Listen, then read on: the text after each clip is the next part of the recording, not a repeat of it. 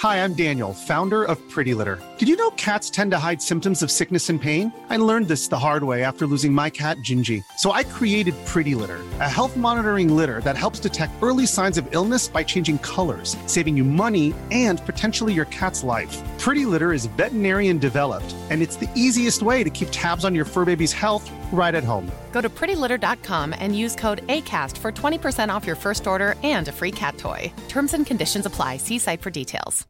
Imagine the softest sheets you've ever felt. Now imagine them getting even softer over time. That's what you'll feel with Bowl and Branch's organic cotton sheets. In a recent customer survey, 96% replied that Bowl and Branch sheets get softer with every wash. Start getting your best night's sleep in these sheets that get softer and softer for years to come. Try their sheets with a 30-night guarantee. Plus, get 15% off your first order at bowlandbranch.com. Code BUTTERY. Exclusions apply. See site for details. Even when we're on a budget, we still deserve nice things. Quince is a place to scoop up stunning high-end goods for 50 to 80% less than similar brands. They have buttery soft cashmere sweaters starting at $50, luxurious Italian leather bags, and so much more. Plus, Quince only works with factories that use safe, ethical, and responsible manufacturing. Get the high-end goods you'll love without the high price tag with Quince. Go to quince.com slash style for free shipping and 365-day returns.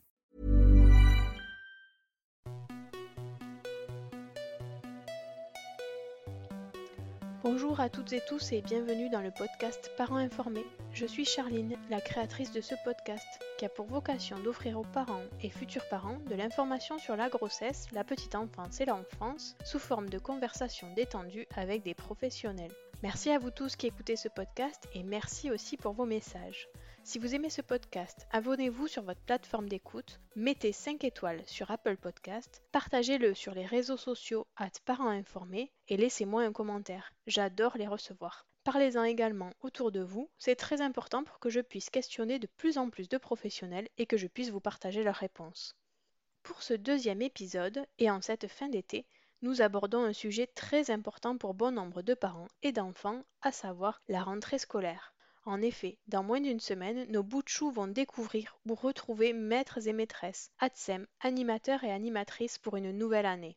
Pour répondre à nos interrogations, je reçois la consultante petite enfance Caroline Morel. Après des études de linguiste et de psychologue, elle se spécialise dans la petite enfance. Aujourd'hui, elle anime des ateliers pour les parents et intervient auprès de nombreux professionnels. Elle est également la créatrice du Grand Dictionnaire de la petite enfance, écrit en collaboration avec plus de 80 pointures de la petite enfance. Avec elle, nous détaillerons comment accompagner nos enfants pour la rentrée, comment gérer nos propres émotions de parents, comment accueillir les émotions à la sortie de l'école et la décharge émotionnelle qui peut être nécessaire. Enfin, nous parlerons de l'aide que nous pouvons apporter à nos enfants lorsqu'ils sont victimes ou qu'ils perpétuent des moqueries ou des violences. Cet épisode, bien qu'orienté rentrée à l'école, peut également répondre à des questions que l'on se pose lors d'une rentrée en crèche ou chez une assistante maternelle. J'espère que cet épisode vous plaira et vous souhaite une belle écoute.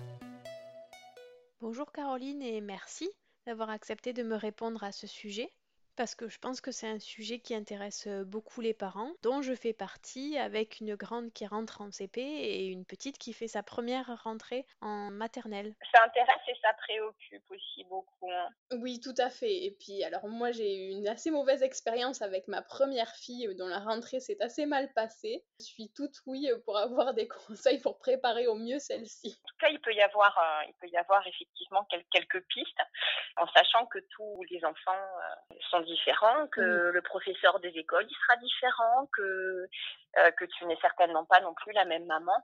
Alors, comment préparer la rentrée? Qu'est-ce qu'on leur dit à nos enfants pour à la fois qu'ils aient envie d'y aller et en mmh. même temps sans trop l'idéaliser non plus pour qu'ils puissent euh, avoir la possibilité de nous dire ok c'est pas tout à fait ce que j'avais prévu? Bah déjà, si le parent est convaincu que ça va être une super expérience, c'est déjà beaucoup parce que il peut y avoir aussi euh, à notre insu des choses qui se rejouent.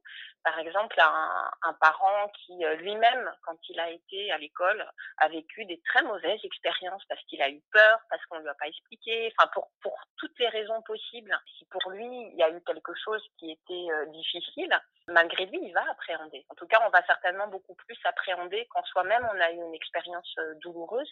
Donc, si le parent est en confiance, ça se passe souvent beaucoup mieux, tout simplement parce que dans notre communication, même si on dit des choses avec des mots, il y a tout notre langage corporel, tout le langage non verbal en fait qui va qui va passer et dont se saisit l'enfant.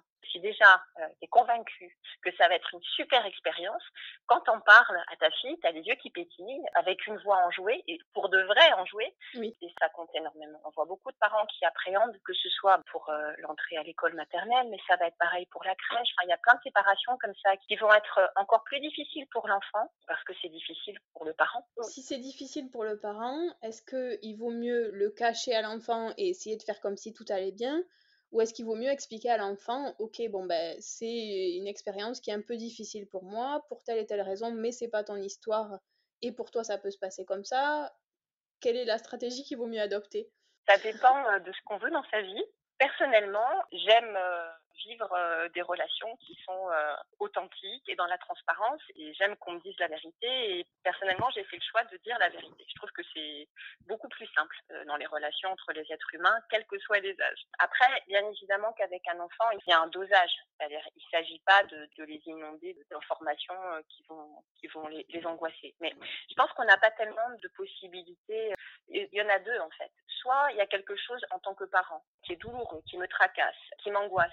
Je vais euh, vouloir le masquer avec euh, la meilleure euh, bonne intention du monde, hein, mais je, vais vouloir le masquer. Donc, je vais dire avec des mots ce que l'enfant va percevoir comme étant une dissonance, parce qu'il va entendre des mots qui vont être des mots pour minimiser, pour dissimuler, et, tout mon corps, dans ma voix, dans mes émotions, dans toute ma communication non verbale, il va bien détecter qu'il y a un truc qui va pas. Mmh et finalement, c'est, à mon sens, hein, c'est encore pire parce que euh, l'enfant, lui, il va bien voir qu'il y a quelque chose qui ne va pas, sauf qu'il n'a pas accès à quoi. Alors, un, enfant ne peut pas remettre en question en fait ce que ce que dit un adulte, encore moins son parent, hein, puisqu'il l'aime et qu'il est dépendant de lui.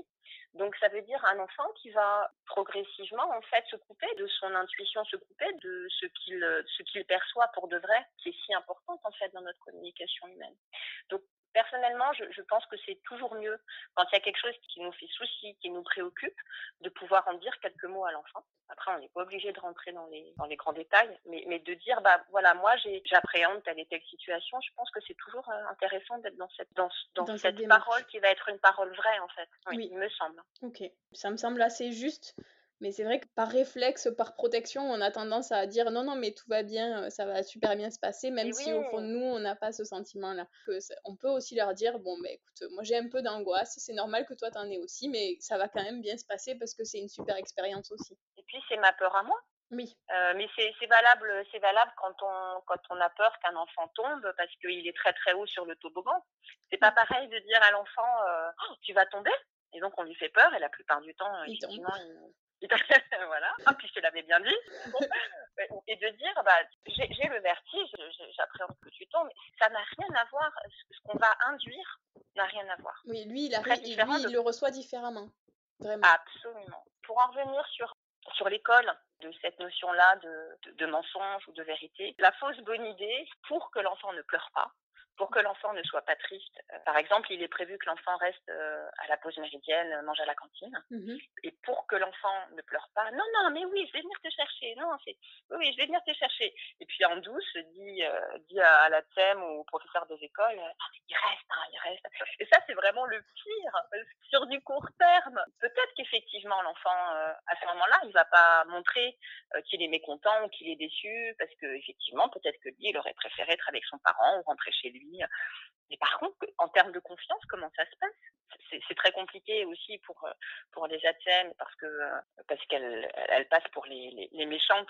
C'est souvent des femmes. Hein. C'est pour ça que j'emploie le oui. féminin. Il y a beaucoup plus d'ATSEM femmes que, que d'ATSEM hommes. Mm -hmm. Puis surtout, ça veut ça veut dire dans la construction de, de, la relation comment pouvoir construire des liens de confiance. Donc il me semble, voilà, oui. ça c'est une autre piste. Il me semble, même si c'est pas marrant, même si c'est difficile, même si effectivement, l'enfant, il aurait préféré qu'on vienne le chercher. C'est aussi le cas, évidemment, pour tous les parents qui travaillent. Ben bah, voilà, si j'avais pu venir te chercher plus tôt, je l'aurais fait. Je sais que tu as très envie que je vienne plus tôt. Dès que c'est possible pour moi de m'organiser, je le fais. Mais bah, aujourd'hui, ce sera 18 heures. Vous voyez, il me semble qu'il vaut mieux dire des choses qui fâchent et, l'enfant, il a le droit de ne pas être content, il a le droit de. Bien sûr, mais il me semble qu'il vaut toujours mieux finalement dire la vérité. Ok. Et du coup, si on a un enfant qui effectivement pleure le matin pour aller à l'école, ou, pour, ou au moment où nous on doit partir, comment on gère ça? Alors, moi qui suis en plus hyper empathique avec mes enfants, j'ai tendance à moi-même avoir envie de pleurer au moment où ils se mettent à pleurer, alors que jusque-là tout allait très bien. quand nous, adultes, on, a, on a les larmes aux yeux ou quand on est nous-mêmes submergés comme ça par, par des émotions, ça peut être intéressant quand même d'essayer de, alors pas forcément à chaud, hein, d'essayer de mieux les, les identifier, de mieux les connaître. D'accord. Ces larmes, c'est quoi? C'est vraiment parce que c'est de l'empathie et j'éprouve de la peine parce, parce que mon enfant est triste. Ça peut, bien sûr. Mais ça va être aussi associé à plein d'autres choses. Ça peut être, euh, j'ai le sentiment de l'abandonner, j'ai le sentiment de ne pas être une bonne mère. Enfin, et mille, c'est des exemples, hein, mais il y a mille autres euh, euh, associations qui peuvent être faites sur cette émotion-là à ce moment-là. C'est intéressant parce que du coup, on peut la creuser et, et surtout, on peut éviter de, de la revivre comme ça inlassablement. Donc, il y a ça. Après, les pleurs, ça fait partie des choses qui, qui, régulent en fait notre santé, ça fait partie des émotions. Euh, c'est tant mieux qu'il y ait des pleurs quand on est triste. Vous voyez, vaut mieux qu'il y ait des pleurs et vaut mieux évacuer, qu'on soit un jeune enfant, qu'on soit un adulte, enfin à tous les âges de la vie, euh, les pleurs euh, permettent justement d'évacuer le trop plein et, et, je suis pas sûre qu'il faille à tout prix, euh, enfin, comprendre cette émotion pour éviter évidemment. Vous voyez, si, si, on peut faire en sorte que ça se passe mieux le matin ou qu'on puisse trouver des choses agréables sur le chemin de l'école, que ce soit moins dans la précipitation, par exemple, que, vous voyez, qu'il y ait plus des moments euh, agréables. Oui, mais sur le principe d'éviter les pleurs, euh, de faire taire l'enfant ou de, vous voyez, de de, de faire comme s'il n'y avait pas ce besoin d'évacuer la tristesse, mmh c'est dommage. C'est dommage, puis c'est pas sain, puis c'est pas bon pour la santé, parce que du coup, ça se transporte ailleurs et on est malade, alors c'est dommage. Oui, donc du coup, il vaut mieux lui dire, ok, t'as envie de pleurer, t'as le droit de pleurer, je te fais un gros câlin, on se retrouve euh, à midi ou ce soir selon euh, le cas que l'on a choisi ou qu'on peut faire, parce que des fois on n'a pas le choix. Et puis se dire, voilà, on se donne de la force, on se fait un gros câlin, et puis après on y va, parce que, parce que dans tous les cas, il faut y aller si effectivement euh, il faut y aller, euh, ça c'est un fait. Voilà. Aujourd'hui, ce qui est prévu, c'est que euh, je t'accompagne à l'école. Aujourd'hui, tu vas passer la journée à l'école. Par contre, qu'est-ce qui le, qu'est-ce qui le rend triste hein? Mmh. Est-ce que c'est le fait de se séparer? Est-ce que c'est le fait Est-ce qu'à l'école il y a eu des choses qui étaient difficiles pour lui? Ce qui est compliqué avec les, les, les jeunes enfants, c'est qu'ils n'ont pas du tout les mêmes capacités que nous à l'âge adulte pour faire des liens au niveau euh, temporel. Un enfant, un jeune enfant, il est dans l'ici et maintenant. Et c'est pour ça que souvent les parents ils sont tellement en difficulté. Alors qu'est-ce que tu as fait aujourd'hui euh, Et puis l'enfant soit il dit bah rien, soit il fait euh, pardon il change de, de sujet. C'est pas parce qu'il ne veut pas parler, au contraire il adorerait. C'est qu'il ne peut pas. Il est vraiment dans l'ici et maintenant. Et donc petit à petit l'enfant il va par association je sais pas, par exemple, sur le chemin du retour, on passe, euh, on passe devant un restaurant, je dis n'importe quoi, hein, il y, a, y, a, une photo de bolognaise, hop, par association, il va te dire, ah bah tiens, j'ai mangé des pâtes. Mais ce sera pas forcément ce midi, ça peut être, euh, ça peut être une semaine. D'accord. Donc c'est la notion de temps et d'espace. Ce sont des notions en fait qui sont des abstractions, ce sont des concepts qui sont totalement arbitraires en fait. Le temps n'existe pas pour notre cerveau. Le mmh temps n'existe pas. Et ce sont des constructions qui sont des, des conventions sociales. On a décrété que euh, euh, cinq minutes, ça faisait tant de secondes et qu'il y avait cette convention-là. Et finalement, c'est quelque chose qui n'existe pas, ni pour notre cerveau, pas encore pour l'enfant. Même pour nous à l'âge adulte, si on passe cinq minutes, on passe un très bon moment avec quelqu'un avec qui on rit, euh, ce sera pas du tout les mêmes cinq minutes que si on a le doigt coincé dans une porte, par oui. exemple. Vrai. donc pour un enfant, c'est très compliqué de raconter sa journée, malgré tout. Pas seulement depuis euh, d'ailleurs qu'il est scolarisé, de, depuis tout petit, en fait, on peut euh, permettre à l'enfant de mettre des mots sur son chagrin, sur son émotion, mmh. quelque chose qui l'a contrarié, une tristesse. Euh, le fait de permettre à l'enfant comme ça de pouvoir le plus possible, petit à petit, mettre en mots ce qui a pu le contrarier ou ce qu'il appréhende, ça évite aussi petit à petit que ce soit difficile le matin. D'accord. Du coup, comment on fait ça? On lui fait des propositions? Parce que si lui, il n'est pas capable de nous dire ce qui se passe, en lui disant ben voilà, je sens que ce soir tu es triste. Est-ce que tu sais ce qui s'est passé à l'école? Il va nous répondre oui ou non. Et s'il nous répond non, euh, est-ce qu'on lui fait des propositions en lui demandant est-ce qu'il s'est passé quelque chose avec des copains? Est-ce qu'il s'est passé quelque chose à la récréation? Est-ce qu'il s'est passé quelque chose en classe? Ou est-ce que finalement il faut juste accueillir et dire ok, j'entends que qu'il s'est passé quelque chose, tu sais pas quoi, je sais pas quoi, et puis je vais t'accompagner comme je peux dans ce moment-là. Bah, le plus, le plus on parle avec euh, les enfants, le plus ils vont développer. Euh, c'est pas parce que l'enfant n'a pas encore euh, la capacité de, de, de se remémorer ce qu'il a fait à 8h30, à 10h, ou les activités qu'il a pu avoir dans la journée, que ça n'empêche pas qu'on puisse en discuter. Et puis, le plus les enfants sont jeunes, le, plus c'est très important d'avoir des échanges avec la communauté éducative. C'est-à-dire justement de pouvoir échanger avec le professeur des écoles, avec les ATEM, comme on fait en crèche ou comme on fait avec l'assistante maternelle quand les enfants sont confiés, euh, que l'enfant a découvert, euh, voyez, des petits moments de la journée. Euh, qui sont très importants. Alors bien sûr, ça permet aux parents d'avoir une idée de, de ce que l'enfant a vécu quand même sur ces 7, 8, parfois 9 heures. Mais même, même quand c'est entre guillemets que 7 heures, c'est quand même. c'est déjà énorme. C'est quand même, c'est quand même énorme en fait pour pour la journée de l'enfant. Donc pour le parent, c'est important d'avoir cette, connaissance, même très partielle, mais d'avoir comme ça des, des, éléments sur sur ce que l'enfant a pu vivre, a pu expérimenter, avoir un peu la tonalité de, de comment s'est passée la journée. Et puis c'est très important pour l'enfant d'entendre ces transmissions-là, parce que ça permet de faire des passerelles entre, entre les adultes qui veillent sur lui dans la journée et puis le soir. Bien sûr que l'enfant jeune ne, ne, pourra pas nous dire précisément ce qu'il a fait, mais plus ça va aller et plus il va le dire. Et c'est à nous, euh, parents, d'aller chercher les informations. Et également en, amont d'ailleurs. Ça, ça, fait partie aussi des ingrédients pour, euh, pour pouvoir euh, faciliter la rentrée. concrètement, comment ça se passe? Comment se déroulent les journées?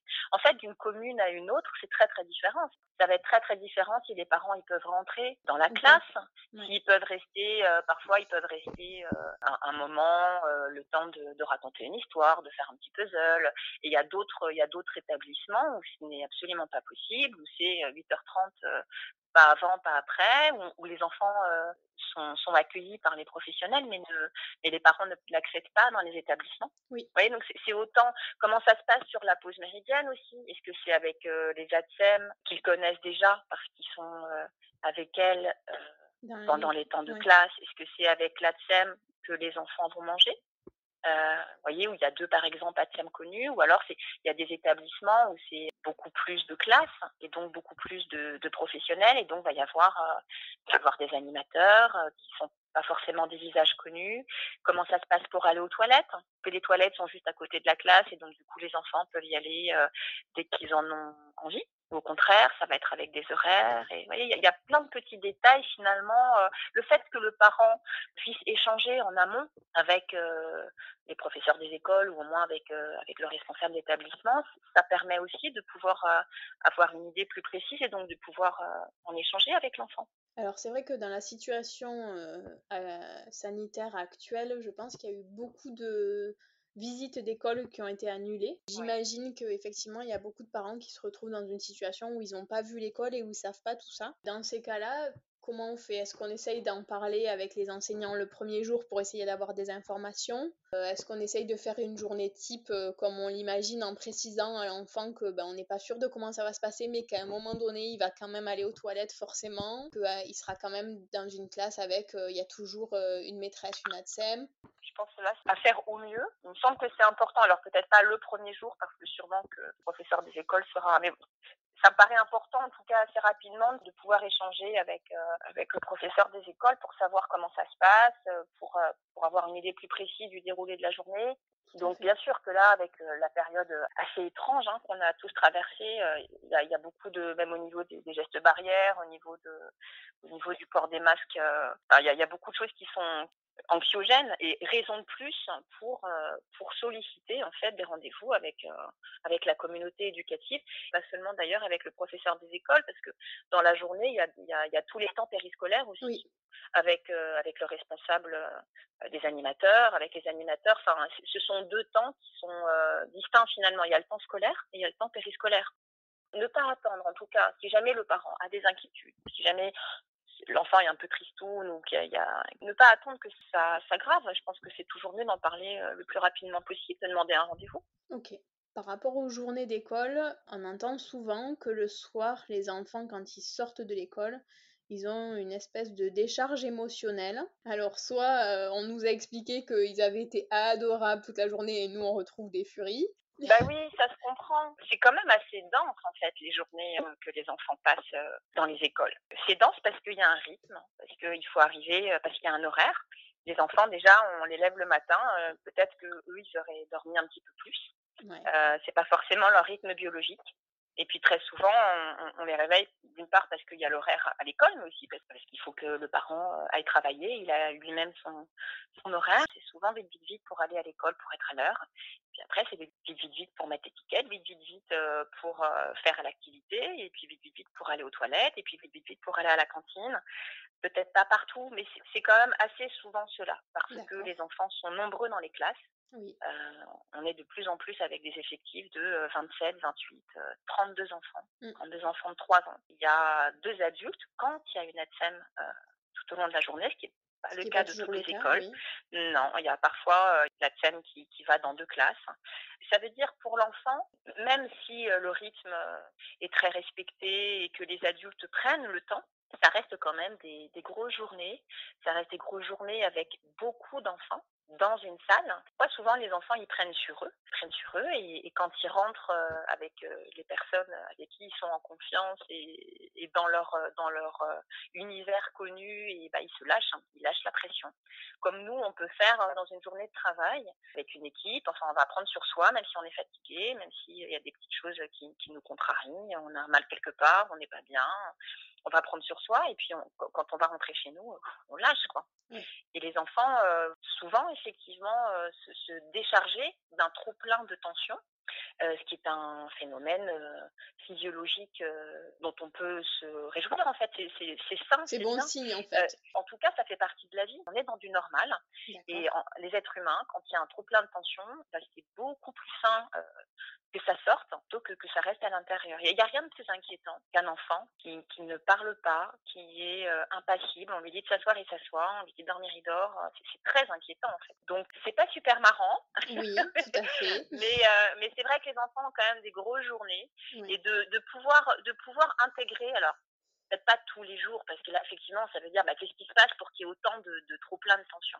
Mais de pouvoir intégrer l'idée que bah non, c'est pas un caprice, l'enfant il fait pas ça pour nous embêter, peut-être qu'effectivement lui aujourd'hui bah, il était pas en forme ou il manquait de sommeil ou il couvre quelque chose ou juste il y a eu un gros chagrin on sait pas quoi et que bah là son comportement c'est qu'il a besoin il a besoin d'être euh, il a besoin d'être choyé il, a besoin d'avoir ce temps-là pour effectivement lâcher la pression.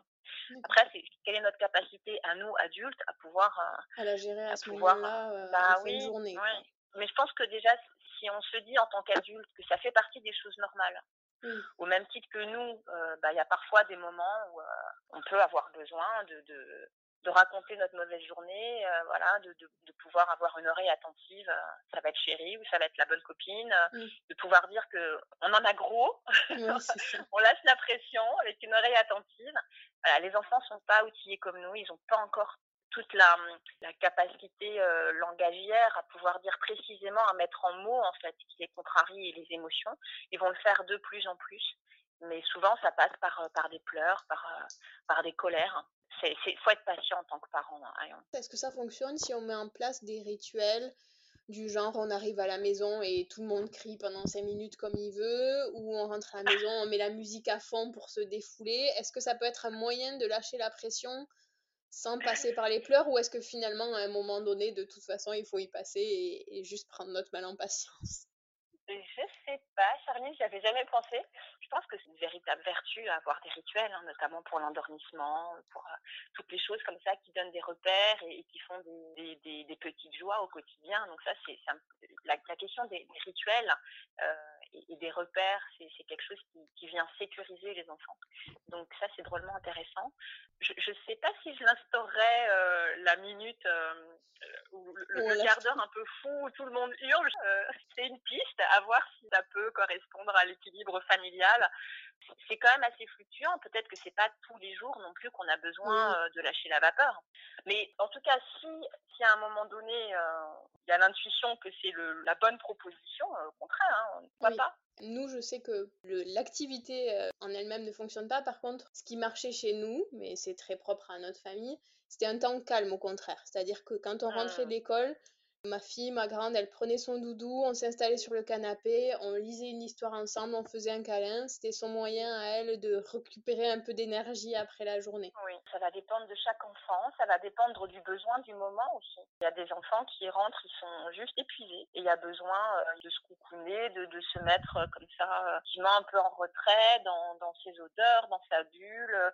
Il y a des enfants qui vont avoir un très très grand besoin de, de, motricité, de courir, de sauter. C'est pas toujours euh, quand il pleut et qu'on est en appartement, c'est pas c'est pas toujours simple. Mais c'est ça, ouais, ces besoins ils sont pas toujours honorés. Donc ça, ça va dépendre du moment, ça va dépendre de l'enfant.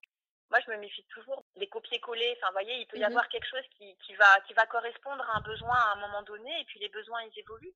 Les enfants, ils retrouvent aussi, euh, ils trouvent aussi leur marque, ils, ont, ils grandissent, ils ont plus les mêmes besoins. Donc, euh, faut tâtonner, en fait. Faut, faut tâtonner, faut être à l'écoute de ce qui peut correspondre à ce moment-là. Et puis, il faut aussi s'écouter en tant qu'adulte parce que il y a peut-être des fois où on est moins dispo. Donc, ça aussi, on a le droit aussi à un moment donné d'être soi-même épuisé et de pas du tout être dispo. et on a le droit de le dire à l'enfant, bah écoute, là j'aurais bien aimé, mais là je peux pas. Par contre, dans un quart d'heure, je pourrais. Enfin, vous voyez, il y a des adultes qui ont des grosses journées aussi. Ah oui, oui, c'est sûr.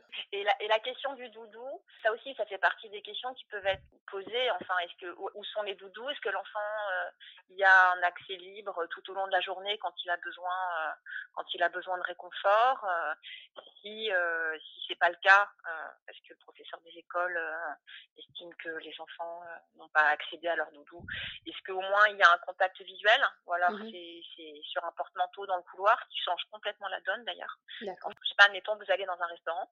Oui. C'est pas pareil si notre sac à main il est sur le porte-manteau ou s'il est à côté de nous. S'il est sur le porte-manteau, on va avoir tendance quand il y a quelqu'un qui se lève euh, à, jeter un petit coup d'œil. On, mm. va, on va pas avoir la même euh, quiétude pour un enfant en bas âge si c'est notre sac à main puissance 10 000. Hein. C'est vraiment euh, le doudou, c'est vraiment le seul objet. Enfin pour ceux qui en ont. Oui c'est vraiment le, seul objet qui, les rassure et qui, leur permet, en l'absence de leurs parents, bah, d'être euh, rassurés. Donc euh, ça peut être intéressant de poser cette question-là. Est-ce que c'est que pendant le temps de la sieste que les enfants ont accès à leur doudou? Est-ce que c'est tout au long de la journée? Est-ce que c'est des pochettes individuelles? Mmh Ou alors c'est euh, pêle-mêle dans un carton, les uns sur les autres. il y a plein de questions en fait. Hein. Ok. J'avais une, deux dernières questions par rapport à l'école par rapport aux moqueries et aux violences que les enfants peuvent avoir les uns envers les autres.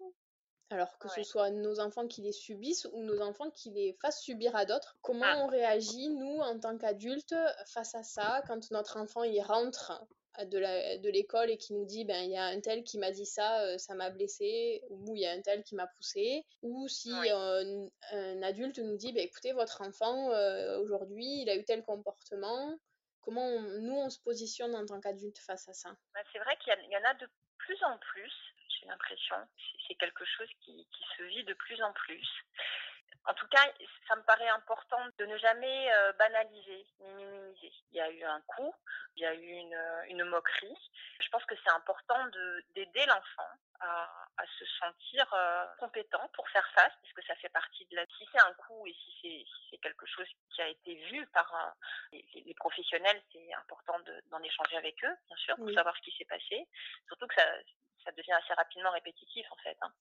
Donc, euh, mais c'est pas toujours vu euh, par les professionnels, donc c'est important dans tous les cas de pouvoir en échanger pour essayer de bien comprendre ce qui s'est passé. Et puis, de, oui, comme, comme tu disais, d'en discuter avec l'enfant. Et toi, qu'est-ce que ah bon, ah bon, elle t'a dit ça? Bah alors, qu'est-ce que qu'est-ce que ça t'a fait à toi qu'elle te dit ça? Et puis, euh, qu'est-ce que tu aurais aimé répondre? C'est toute la richesse qu'il va y avoir dans la relation entre l'enfant et, l'adulte. Mais finalement, comme on pourrait avoir euh, dans une relation amicale, il a eu une difficulté, on l'écoute. On n'a jamais, je crois, finalement, des, des, solutions pour les autres. Non. Par contre, de pouvoir se sentir écouté, Voilà, on a eu un coup dur, il y a quelqu'un qui nous a agressé dans la rue, on a besoin d'en parler.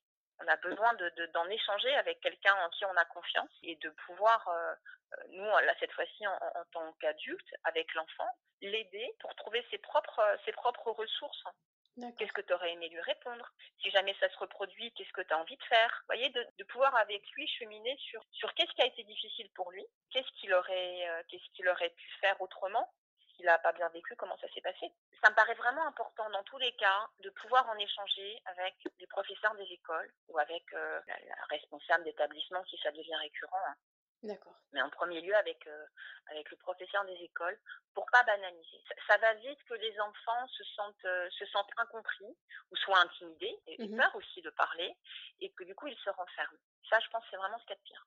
Et puis, un même mot, ça marche aussi avec les adultes, mais un même mot euh, va prononcé par un enfant va complètement glisser sur, sur un enfant et puis va être vécu très, très douloureusement par un autre. Okay. On, on, le voit même dans une fratrie, en fait. Il oui. euh, y a un parent euh, qui, qui, fait une réflexion ou qui va gronder, ça va complètement glisser sur l'un et, et, pour l'autre, ça va vraiment l'impacter et avoir une très forte émotion. Et dans le cas où c'est notre enfant qui, qui a ce comportement-là de violence ou de moquerie, comment est-ce qu'on peut l'accompagner? L'être humain, il fonctionne par mimétisme. Donc, on a tendance à, à, reproduire ce dans quoi on baigne, quand même. Oui. Par exemple, en centre maternel, il y beaucoup d'enfants qui disent beaucoup, beaucoup de gros mots. ce sont des gros mots qu'ils ont entendus. Hein. Il n'y a pas une génération spontanée euh, de, de, gros mots euh, dans notre vocabulaire.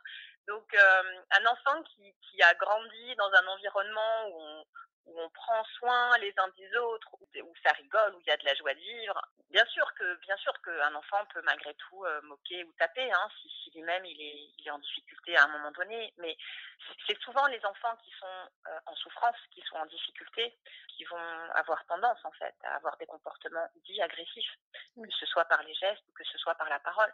Donc, je pense que là encore, euh, c'est à nous adultes d'être patients et, et, de comprendre ce, ce, qui motive en fait ce comportement-là chez, chez cet enfant, chez, chez ce tout jeune enfant. Oui. Puis les, les, les, gros mots, c'est pas si grave. Enfin, vous voyez, euh, là je vais peut-être choquer un peu en disant ça, mais les gros mots, ça, euh, ça fait partie du vocabulaire. Le, le tout, c'est de pouvoir les, les, utiliser à bon escient. Voilà. Oui. C'est peut-être pas si grave non plus quand euh, de temps en temps il y a, y a, un gros mot. Enfin, je connais peu d'adultes qui en, qui en disent jamais. Quand même. Pas. Ouais, non, c'est ouais. Ben, merci beaucoup pour toutes ces informations. Est-ce que tu vois quelque chose à rajouter sur la rentrée scolaire? Le fait que euh, parmi les, j'anime des, des, groupes de parole pour euh, pour les parents à. Paris qui sont qui sont gratuits. C'est dans le 13e. Et euh, c'est vraiment un sujet euh, qui revient souvent. Et je trouve de plus en plus, une année sur l'autre, c'est euh, la difficulté pour les parents à pouvoir échanger avec la communauté éducative. Oui. Enfin, ce qui revient souvent pour les parents, bah, du jour au lendemain, il n'y a plus de transmission. Alors que dans les crèches et l'assistante maternelle, il y avait des transmissions. Du jour au lendemain, il n'y en a plus. Bah, mon enfant, il a les lunettes cassées ou il a un bleu et là, il y a une morsure. Qu'est-ce qui s'est passé? Bah, on ne sait pas. Ah, bah, je sais pas, j'étais pas là, c'était pas moi. Enfin voilà, ça, ça, revient quand même assez souvent. Je constate à quel point c'est anxiogène pour les parents et donc du coup, ça permet pas à l'enfant non plus d'aller à l'école sereinement. Enfin, je pense que la communication, c'est vraiment ce qui va permettre que ça se passe le mieux possible. Et souvent, les parents, ils sont convoqués au bout de six mois parce que l'enfant a, a, des troubles du comportement. Euh, enfin, je pense qu'il ne faut pas attendre. Euh, dès qu'il y a une question, parlons-en. Parlons-en avec le professeur des écoles, on prend un rendez-vous. Il me semble qu'on est dans un cadre qui est tellement important, en fait. Les, les, premières années sont tellement importantes que finalement, de, de laisser passer, j'ai l'impression que ça, que ça, ça fait ensuite des, des, problématiques qui sont disproportionnées, alors qu'en ayant un échange avec, euh, avec les, les, personnes avec qui euh, nos enfants passent leur journée, en fait, ça pourrait être désamorcé et, et être rassuré. Mmh. Donc voilà, peut-être la dernière chose, c'est ça, c'est vraiment euh, aller à la rencontre euh, quand il y a des réunions, y aller. Oui. Du coup, de, à l'inverse, hein, il y a aussi oui. des, des, professeurs des écoles et des directrices qui déplorent. Elles, elles, enfin, elles font en sorte qu'il y ait des réunions, les parents viennent pas. Et puis, quand il y a vraiment euh, la possibilité de venir aux réunions, de, de solliciter un petit rendez-vous. C'est un peu frustrant au début quand on a un enfant qui rentre en maternelle parce qu'on a l'impression qu'on va avoir des informations et on se retrouve privé d'informations au jour le jour. Mais mmh. par expérience, il faut pas hésiter à prendre rendez-vous pour aller en discuter avec des enseignants et, ne pas hésiter euh, non plus à, sur les temps périscolaires à échanger avec euh, les, animateurs, avec les ATSEM. Hein. Les ATSEM, elles assurent vraiment le fil rouge tout au long de la journée. Euh, la personne qui va endormir l'enfant, c'est très souvent l'ATSEM. La personne qui est avec l'enfant sur les temps de, la cantine, c'est l'ATSEM. Et c'est elle aussi qui l'accompagne aux toilettes. Donc, il y a aussi beaucoup d'échanges, pas sur ce qui va toucher au scolaire, hein, sur les apprentissages, ça va être clairement avec le professeur des écoles qu'il va y avoir des échanges je pense qu'il y a plein de petits, petits éléments comme ça de la journée euh, qui sont très très importants pour l'enfant, parce que tout, tout ce qui va toucher au corps, euh, pour moi c'est tout aussi important, euh, le plaisir que va avoir l'enfant à manger, le rapport qu'il va avoir à son corps quand il va aller aux toilettes. Vous voyez, tout ce qui va toucher au corps de l'enfant, c'est tout aussi important, il me semble, que effectivement, est-ce qu'il sait reconnaître le B du C? Enfin, vous voyez, les deux ont leur importance, mais en tout cas, c'est pas moins important.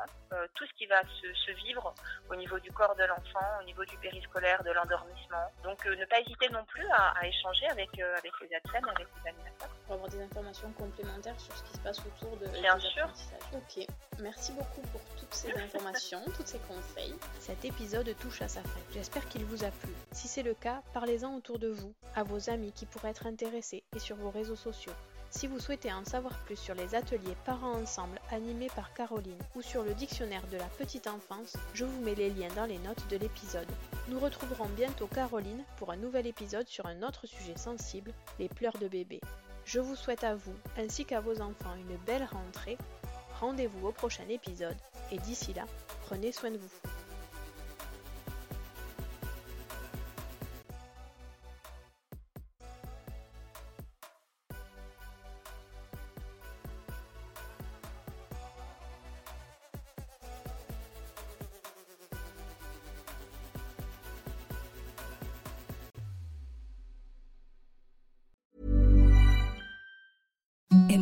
Softest sheets you've ever felt. Now imagine them getting even softer over time. That's what you'll feel with Bowl and Branch's organic cotton sheets. In a recent customer survey, 96% replied that Bowl and Branch sheets get softer with every wash. Start getting your best night's sleep in these sheets that get softer and softer for years to come. Try their sheets with a 30-night guarantee. Plus, get 15% off your first order at bowlandbranch.com. Code BUTTERY. Exclusions apply. See site for details. Planning for your next trip? Elevate your travel style with Quince. Quince has all the jet setting essentials you'll want for your next getaway, like European linen, premium luggage options, buttery soft Italian leather bags, and so much more. And is all priced at 50 to 80% less than similar brands. Plus, Quince only works with factories that use safe and ethical manufacturing practices.